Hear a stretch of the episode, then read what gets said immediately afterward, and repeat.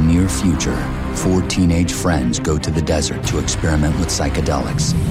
When else are we ever gonna get this chance? What if we get caught? We'll all be together That's why you need this trip. to connect with the higher power, to unlock the secrets of the universe. Only three return. Wait, and, and where's Manuel?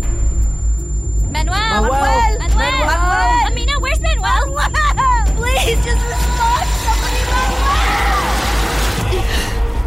Manuel! No, no, no, Manuel. Joanna, wake up. Wake up. Where am I? Joanna, you are home. The desert was 20 years ago. I was just. Twenty years later, the mystery of their missing friend haunts their every move. I made a lot of mistakes when I was young. We wanted to experiment with hallucinogenics. I lost a friend. I almost died. They seek to feel something real and to escape a government that is always watching them. Food privileges have been suspended until you report to the minister.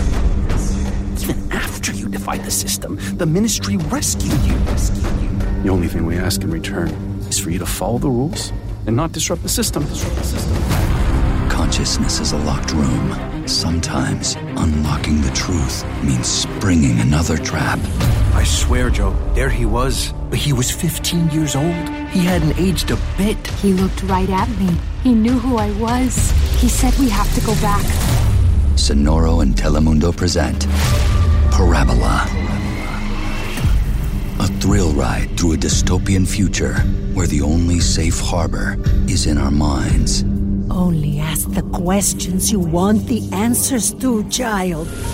Parabola is a new psychedelic sci fi podcast starring Annie Gonzalez, Javier Munoz, Janet DeCal, and Reynaldo Pinella. Listen to Parabola on Spotify, Apple Podcasts, or wherever you get your podcasts.